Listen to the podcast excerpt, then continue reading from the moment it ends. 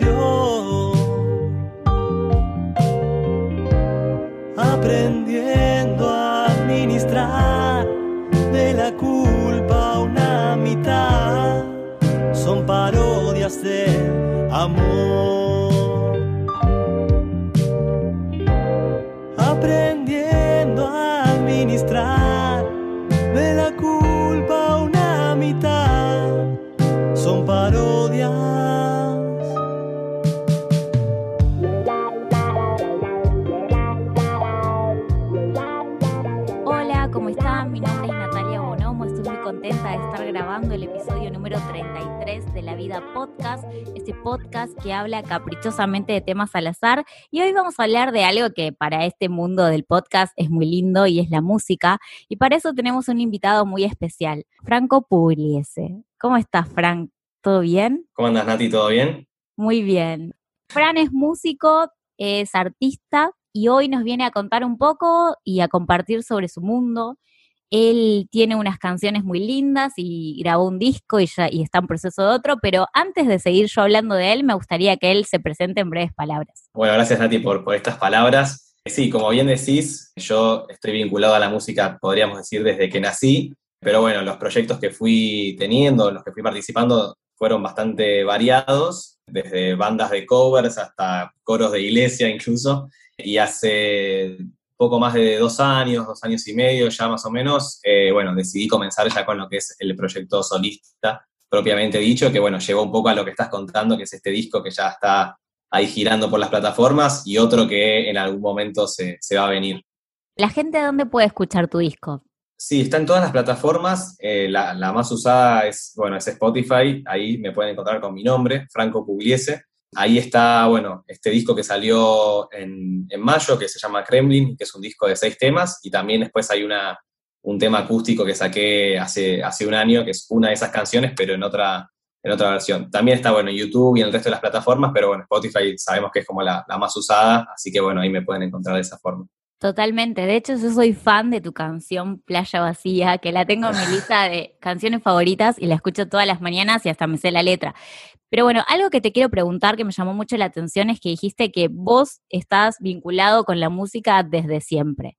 ¿Cómo es eso? ¿Desde muy chico ya tocabas instrumentos, cantabas? Mi viejo es muy fanático de la música. Eh, él, bueno, lo, lo conté a, a, un par de personas hace poco, justo que me habían preguntado. Eh, él toca el acordeón, él toca muy, muy bien el acordeón, a pesar de que no, no es su, su, profesión oficial, pero eh, yo desde que tengo memoria, que soy chiquito, tengo la, el acordeón sonando ahí en, en mi casa. Es una persona muy tanguera también. Entonces, yo creo que por él tuve como el, el primer acercamiento a, a, la música y después yo en lo personal empecé tocando la guitarra a los 12 años. Eh, tomé mis primeras clases de guitarra criolla a los 12 y 13 años y ya después a los 16 y 17 con otro profesor retomé clases, pero ya orientado a, la eléctrica y justo era la época en la que teníamos, bueno, esta, esta banda con mis amigos, entonces medio que me, me electrifiqué un poco. Pero bueno, sí, yo diría que si tuviese que elegir un origen, yo creo que sería más que nada por, por mi viejo. Bueno, pero es súper lindo, es súper lindo que siempre hayas estado en contacto y que haya sido algo que,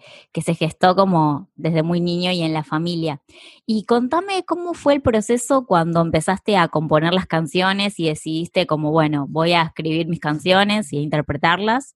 ¿Cómo es ese proceso creativo? Sí, eh, las canciones, sobre todo las que están en, este disco, en este primer disco, em, fueron surgiendo, digamos, porque iban saliendo, yo sentía que tenía cosas que, canalizar de alguna forma y fueron saliendo por ese lado, por el lado artístico. Y bueno, estas canciones que están ahí las compuse como en momentos distintos. Hay una que, por ejemplo, yo la escribí a los 14 años y hay otra que la escribí a los 24, 25, cuando ya habíamos incluso empezado a trabajar con, con el disco. Es, es, una canción que no iba a entrar porque no existía y, terminó surgiendo en medio del proceso. Entonces son como momentos muy distintos que me agarraron en situaciones diferentes, pero en todos los casos yo sentía que, que tenía la necesidad de, canalizarlo de esa forma y hubo un día, eh, como te digo, más o menos a poco antes de mediados de 2019 en el que yo me, encontré con que tenía cierta, cierto set de canciones y dije, che, esto tengo ganas de que salga a la luz, tengo ganas de trabajarlo más más profesionalmente y bueno, y ahí empezó a, surgir todo lo que es el proyecto. Sí, es súper lindo. Y de hecho a mí lo que me pasó, yo escuché eh, tu disco y, bueno, y especialmente me volví fan de una de las canciones, pero que no está en el disco, sino la primera que había sacado.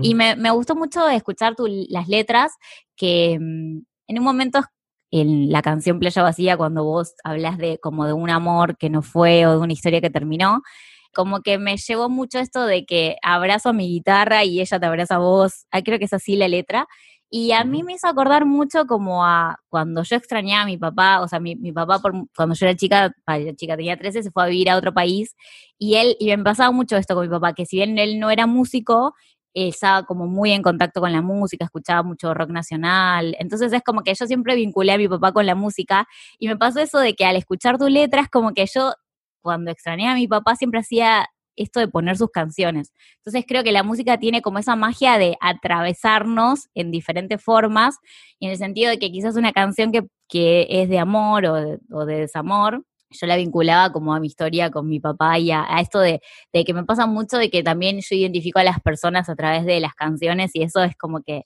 llegás a esas personas que se fueron, ¿no? Totalmente. Sí, sí, sí, me parece que sí. ¿Te parece bien? Decime del disco que tenés, del último disco que hiciste, ¿cuál es tu canción favorita? Creo que con todas tengo alguna conexión así fuerte, porque bueno, todas surgieron en distintos momentos que por algo surgieron, pero si tengo que elegir una, me quedo con, con Femme Fatal que es la, canción número 3 del disco. ¿Y por qué? ¿Cuál es el motivo? Bueno, fue esta canción que te dije que no iba a entrar porque cuando empezamos a trabajar con, bueno, con Tommy Amante, que es el productor del disco, a quien le mando un abrazo, eh, estaban las otras cinco, no estaba esta canción, y bueno, surgió también por una historia así de, desamor, viste, de, de, una relación fallida que había tenido hacia menos de un año antes de todo esto, seis meses, nueve meses, y donde yo sentía como muy adentro algo que estaba ahí como muy, muy fuerte, que, lo tenía que sacar sí o sí porque me estaba haciendo muy mal. Y, bueno, terminó, terminó saliendo. La verdad que fue, fue muy lindo porque yo no, en, el fondo sabía que en algún momento iba a salir, pero no sabía ni cómo, ni cuándo, ni de qué forma. Y, terminó surgiendo de una forma que a mí me, gustó mucho. Y bueno, después justo en el disco trabajaron un montón de músicos y músicas muy, muy talentosos que a todas las canciones, pero a esa en particular le, pusieron una impronta que, a mí me encantó. Tiene un cello, tiene unos coros espectaculares, entonces fue lindo como algo que no iba a existir directamente terminó tomando la forma que tomó. Así que creo que me quedo con esa canción. Totalmente, sí, aparte un cello es hermoso, es un instrumento de cuerda, siempre que hay cuerdas así es muy hermoso. Bueno, ¿y cómo, y vos cómo sentís el que la música ahora en este momento que estamos pasando de pandemia, ¿cuál es la situación de, la música en general hoy y cómo se afectó la música por, lo que estamos viviendo hoy? Yo creo que la llegada del, COVID dejó como al desnudo un montón de falencias que ya venía teniendo la industria musical, no solo acá, sino a nivel mundial, desde hacía rato, un montón de, falta de organización y de cuestiones, porque bueno, la industria cultural sabemos que fue la más golpeada, fue la, eh, siempre ante una situación así, que igual esto fue algo histórico, ¿no? Pero eh, es lo primero que cierra y lo último que abre. Entonces fue como que de un día para el otro nos encontramos con que, bueno, no había más shows y se cortó un poco todo lo que era la, cadena de valor de la música, ¿no? Em, fue bastante duro porque, bueno, uno cuando yo que acostumbro, no, venía tocando tanto, pero que sí acostumbro muchísimo a ir a ver música en vivo, y vos ves que eh, no solamente hay gente arriba del escenario, sino un montón de personas que hacen posible el show, que están alrededor, eh, bueno, managers, sonidistas, quienes se encargan de las luces, hasta los fletes, o sea, todo lo que te puedas imaginar y toda una cadena de valor enorme que tiene que ver con la música en vivo y que eso de un día para el otro se vio sin su, su fuente de ingresos. Entonces, creo que por un lado se dio algo lindo que fue todo el tema del, del streaming, pero que, que, no termina de ser lo mismo. O sea, sirvió como para paliar un poco la situación, pero, pero bueno, eh, yo creo que es algo de lo cual vamos a tardar un, un, tiempo en recuperarnos y que para eso está bueno que, que nos organicemos de la, de la, mejor forma posible, ¿no? Lo mismo pasó con, con los actores o los actores, que el, todos claro. los espectáculos de pronto se interrumpieron y totalmente es bueno cuidarnos porque era peligroso salir, pero todos los artistas quedamos como súper eh, castigados y sin una fuente de ingresos, que de hecho es, es, muy interesante lo que vos decís porque es verdad que a veces uno ve solo como la cara visible del show, pero para que el show se pueda llevar a cabo hay un montón de gente atrás, no sé, desde hasta que el, el que corta la, las entradas en la puerta, en la boletería, Totalmente. hasta el iluminador, el sonidista, y, y, la verdad es que es, un, es una industria que pasó por mucho. Igual vos sentís que la gente se pudo como reinventar, o sea, vos tu, tuviste como esto de necesidad de reinventarte como para poder adaptarse a este tiempo? ¿Cómo lo sentiste vos? A mí me, me, pegó en particular por el tema, de, por el momento del disco en el que nos agarró, porque nosotros estábamos ya por empezar a, por ir a entrar al estudio a, grabar, habíamos terminado con toda la preproducción de, de Kremlin y estábamos ahí averiguando como a qué estudio ir. Y ahí fue justo cuando pasó eso. Y al principio como que obviamente quedamos todos y todas choqueados porque era algo histórico y no entendíamos nada de lo que estaba pasando. Pero por suerte pudimos como manejarlo con, con, bastante resiliencia porque, bueno, se terminó dando algo muy lindo que fue que cada músico y cada música que participó del disco terminó grabando en su casa, salvo, bueno, la, las voces que las, eh, las voces de pruebas, sí, yo las grabé en mi casa y las definitivas las grabamos en el home studio que tiene Tommy. Y fue algo muy lindo porque la, la mayoría, por no decir todos y todas, no, no habían tenido esa experiencia de tener que grabar profesionalmente desde la casa de uno, porque no, nunca había sido necesario, estábamos muy acostumbrados al estudio y demás. Y la verdad es que, que, se dio algo muy, muy bueno, porque bueno, terminó saliendo algo de muy, muy buena calidad que surgió de grabaciones eh, caseras, ¿no? Entonces, en ese sentido, bueno, creo que pudimos eh, adaptarnos bien. El disco salió ahora en mayo, que fue justo cuando empezó, empezaron las, las nuevas restricciones. Es como que parecía que siempre que venía un momento importante, la pandemia como que empezaba a pisar más fuerte. Entonces, en ese sentido, en lo que me afectó es que todavía no, no lo pude presentar en vivo, pero, pero bueno, estoy como tranquilo con ese tema y, y, ahora que de a poquito se está abriendo todo, estoy como, bueno, levantando la cabeza como para, para ver qué onda. Pero Totalmente. creo que fue sí, más que nada eso. Bueno, sí. pero cuando lo presentes en vivo nos vas a avisar y vamos a ir, vamos a estar todos ahí apoyando y Por disfrutando del show. Y algo que se me ocurrió así, preguntarte nada que ver, totalmente random, es si tuvieras que darle un consejo a alguien que se quiere, in, quiere incursionar en la música, por decir, alguien que le, que le gusta la música pero que nunca se acercó a ella, ¿qué consejo le darías como para iniciar? Más que consejo, lo mío creo que es más, es una opinión, porque siento como que la palabra consejo capaz queda como que rece un montón, que... en realidad siento que no sé nada, ¿viste? Pero pero, no, pero más... sí, desde tu experiencia sí. y de lo que vos viviste. Es como, bueno, sí, tu obvio, opinión sí. mejor, tu opinión. Sí, sí, yo, yo, me acuerdo que tenía un, un, peluquero de toda la vida que yo también un día no me acuerdo qué le dije, que dije, che, ¿qué consejo tenés para esto? Y él me, me decía, no, yo no doy consejo, yo doy opinión, y como que me re quedó esa, esa diferencia, ¿viste? Por, por mi peluquero. Echémosle la culpa a él. Eh, yo creo que lo, más importante es hacer siempre lo que a uno y lo que a una le gusta, ¿no? Eh, o sea, que si uno tanto si uno canta canciones de, de, otras personas, que muchas veces se arranca por ese lado, como si uno compone sus propias canciones, para mí lo más importante es mantenerse fiel a, a lo que uno quiera decir, ¿no? Eh, y no estar ya de entrada como pensando, ah, porque esto capaz a la gente no, no le gusta, o esto no es lo que, lo que me va a ayudar a saltar en el mercado. Yo creo que eso para mí es lo, lo más importante, como eh, sobre todo cuando uno está arrancando, que está bueno todavía porque uno está a tiempo, como ser genuino eh, a uno mismo o a una misma. Y después este, compartirlo con, con la gente más, más cercana, o sea, con, con, el entorno. Yo creo que eso, eso es importante, con, con la familia, con los amigos y amigas, eso eh, siempre es un, un, lindo lugar donde uno puede, como, bueno, che, ¿qué te parece esto que estoy haciendo? Me parece que, que es lindo compartirlo con, sobre todo con los afectos. Y después, por otro lado, o sea, para mí formarse y, consumir mucho, pero no lo digo como una obligación, sino lo digo como algo también que salga desde lo genuino, ¿no? O sea, escuchar, seguir escuchando siempre la música que, a uno le gusta, yendo a ver eh, música en vivo, que además, de paso, bueno, bancás a, los artistas y toda esta cadena de valor que estamos diciendo. Eh, ahí en el hecho de ir a un show presencial es donde se, establecen, por lo menos por mi experiencia, un montón de contactos y de lazos muy lindos que quizás en otro ambiente no, no se dan, y eso creo que, que es importante.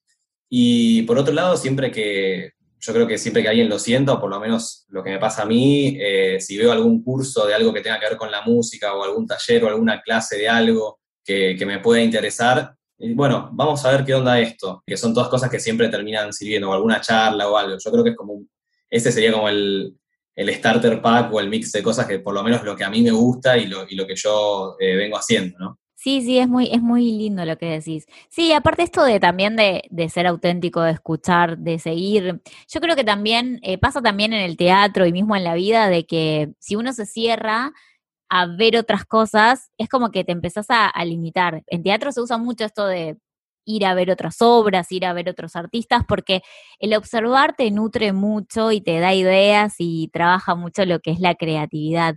Y de ese lugar está muy bueno. Y con respecto a los instrumentos, se lleva mucha técnica tocar un instrumento. O sea, es más que nada día a día de ensayo.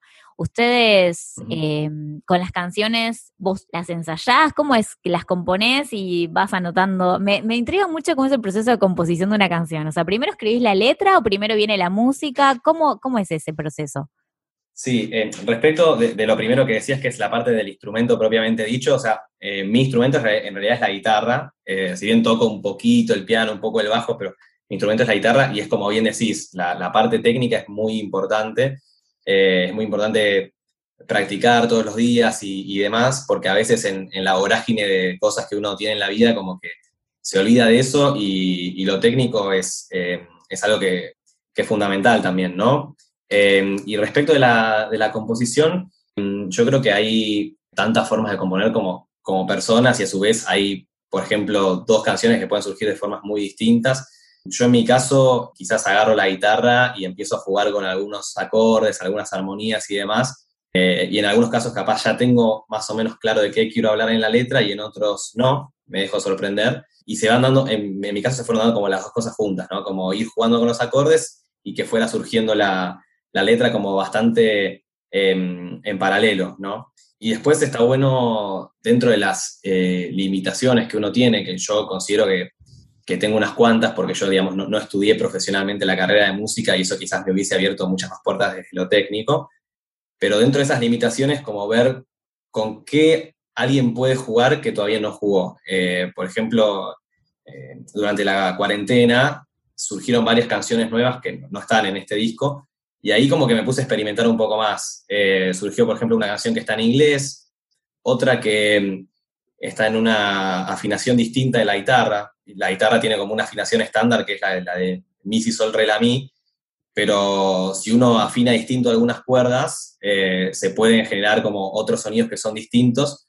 Y nada, en este caso, por ejemplo, me había escuchado, me había, yo había escuchado una canción de Pedro Aznar que tenía una afinación que era distinta, que estaba, bueno, en sol, etc. Y dije, bueno, voy a probar si sale alguna canción con esta afinación, y salió algo muy lindo. Entonces, yo creo que que está bueno como jugar dentro de las herramientas que uno conoce, con qué puede hacer para, para componer, y ahí creo que pueden salir cosas muy, muy buenas eh, que a veces uno no, no, se da cuenta, ¿no? Pero, pero termina saliendo.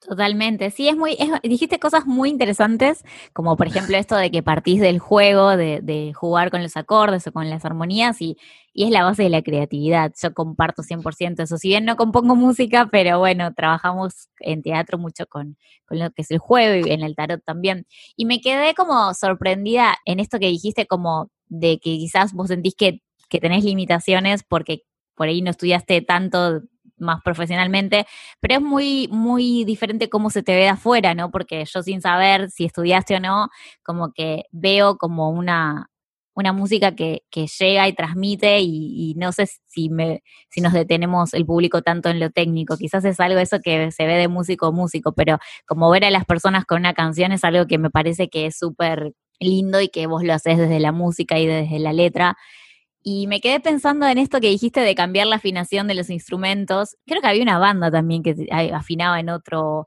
Bueno, se me va a caer el DNI con este comentario, pero no me acuerdo si era Guns N' Roses o, un, una banda que también afinaba en otro, como que todos Sí, sí, los Guns también, sí, sí, sí, sí. Eh, yo tuve una época muy, muy gunner. Eh, que yo recuerdo, que yo recuerde, no me acuerdo si usaban otras afinaciones, que re puede ser.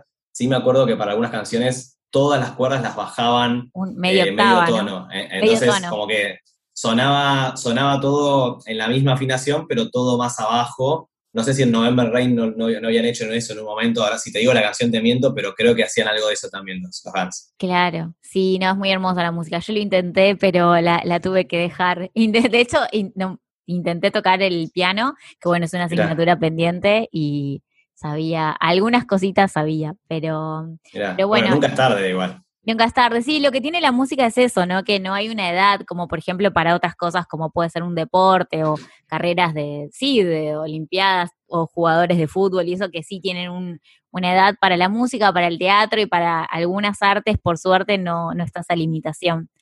Así que bueno, Fran, ¿qué más, ¿qué más te gustaría contarnos hoy, como para ir cerrando? Yo creo que, primero, nada, gracias por, por el espacio, Nati, la verdad que está, está buenísimo. Yo, eh, tu podcast, bueno, lo escucho desde que nos conocimos ahí en, en el cumple de Euge y me enteré de la existencia del podcast. Y nada, estoy muy contento de, poder estar acá porque todos los temas que se hablan son súper interesantes. Eh, bueno, nosotros hemos hecho también nuestras actividades de, tarot y demás por, por fuera de, este podcast. Y está buenísimo como, bueno, que, esté el espacio también como para hablar de, todo lo que es arte y lo que es la, música en particular, ¿no? Nada, la verdad que, la música, yo esto lo dije en, en una nota que me, que me hicieron hace poco, pero hablo por mí, pero creo que también hay varias personas que se puedan quizás sentir interpeladas. A veces la música o el arte que, que uno haga eh, termina siendo quizás el vínculo más, más sincero que uno tiene con uno mismo, ¿no? Porque a veces ahí es donde uno a veces se encuentra con, con sus miserias o con un montón de cosas que pueden o estar buenísimas o ser re tristes y que quizás si no, si no lo encarás desde un proceso artístico no se ven tan, tan fácilmente o, no se canalizan tan fácilmente. Creo que está bueno y, a quien sea que, escuche este podcast, como que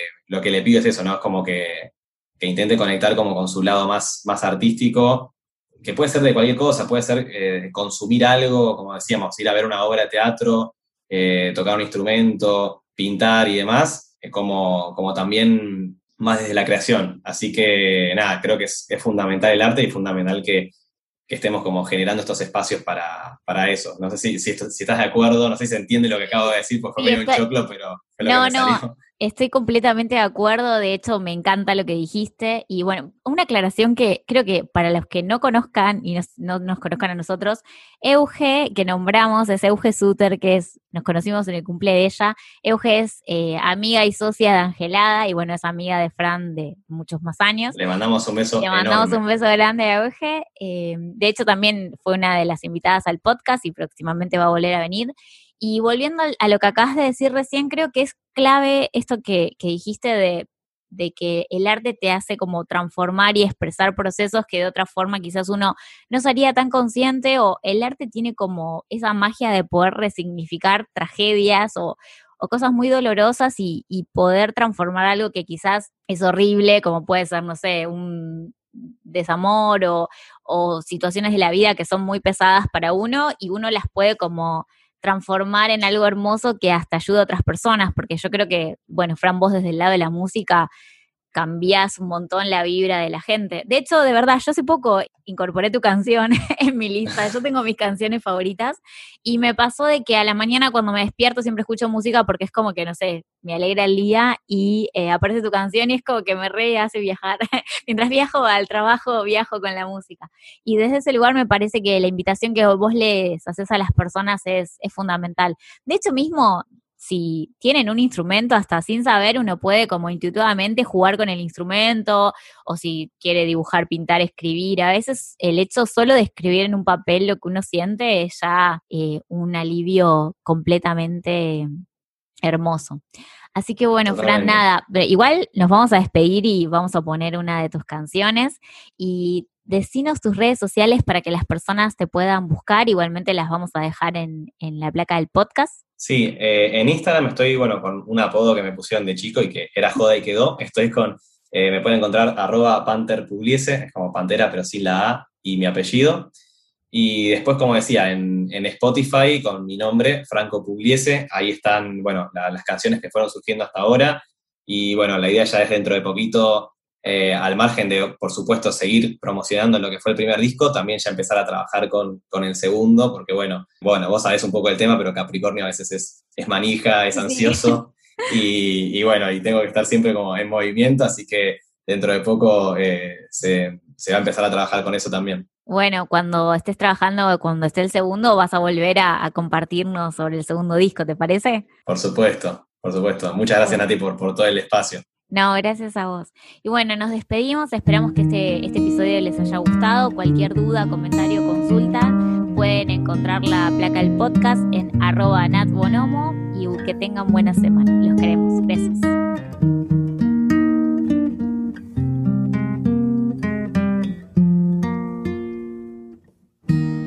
Navegamos un lago donde nos vimos sin mirarnos y fuimos campeones en oírnos sin escucharnos.